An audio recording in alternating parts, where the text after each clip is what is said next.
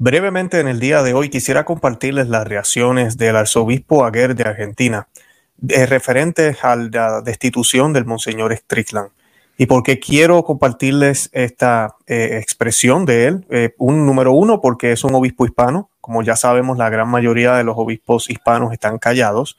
y pues siempre que veo alguna persona de habla hispana, miembro de la iglesia, del colegio de obispos y obviamente miembro del cuerpo de Cristo, pues vale la pena rescatarlo. Pero también porque él utiliza unas palabras eh, que son importantes de entender. Él dice que estas acciones del Papa son otra hazaña de la monarquía papal absoluta. Y pues muchos pensarán que eso es un insulto, pero realmente no lo es. Y voy a explicar brevemente hoy por qué no lo es.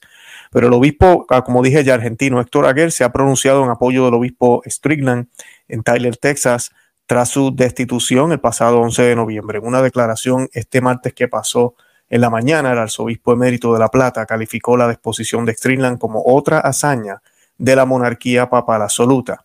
Dijo que deseaba expresar su solidaridad con el obispo Strickland, a quien prometió sus pobres oraciones por su futura condición de obispo cancelado y sus intenciones, escribió Aguer. El arzobispo emérito añadió que, que la sorprendente medida le recordaba un pasaje de las escrituras en la que San Pablo habla de reprochar a San Pedro eh, y de reprochar su comportamiento hipócrita con los gentiles. Y eso está en Gálatas segundo o capítulo 2, versículos 11 al 14. Dice el arzobispo que, eh, o pregunta, ¿podría aplicarse esto hoy a las relaciones entre los sucesores de los apóstoles y el sucesor de Pedro? Dijo el arzobispo Aguer.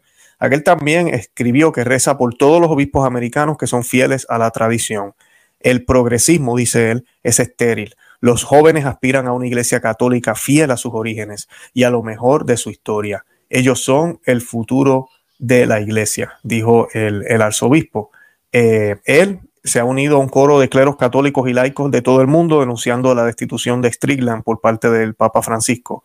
Otros prelados notables que se han pronunciado, y les invito a que vean el otro programa que estuve realizando sobre este tema, ha sido el obispo Atanasio Schneider y el arzobispo Carlos María Vígano.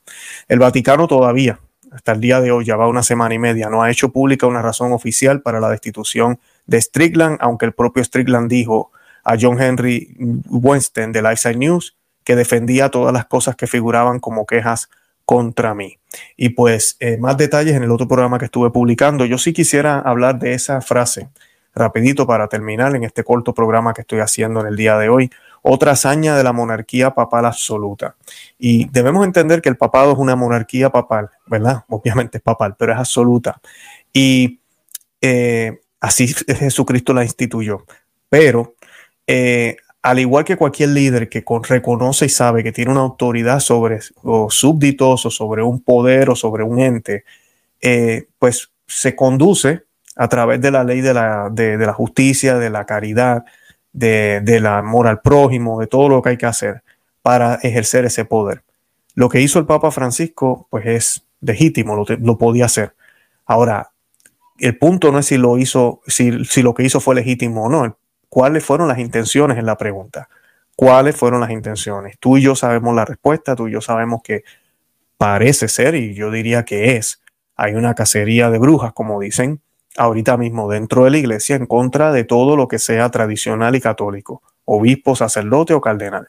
Y pues podemos esperar más noticias como estas si esto sigue eh, el rumbo que está siguiendo. Pero los líderes que tenemos, decía el padre Rippeger los otros días, que eh, el papa que tenemos es el papa que nos merecemos. También lo decía el cardenal Sara. ¿Por qué? Porque no conocemos nuestra doctrina, no vivimos nuestra fe católica. Y pues Dios eh, nos jala las orejas y tenemos el líder que nos merecemos, tenemos la iglesia que nos merecemos. Así que lo que tenemos que hacer es mejorar como católicos cada uno de nosotros y veremos cómo las cosas van a comenzar a cambiar dentro de la Iglesia Católica y por ende fuera de la Iglesia Católica. Eh, nada, yo los invito a que se suscriban, a que le den me gusta al video y que lo compartan con otros y que no se olviden de ver los otros programas que estuvimos realizando esta semana, el testimonio que compartimos eh, hace poco sobre eh, las tendencias al mismo sexo y esta semana que sigue también vamos a estar compartiendo otro impactante testimonio que sé que les va a encantar. nada, yo con eso me despido, de verdad que los amo en el amor de Cristo y Santa María, ora pro nobis. Que Dios me los bendiga. Bye bye.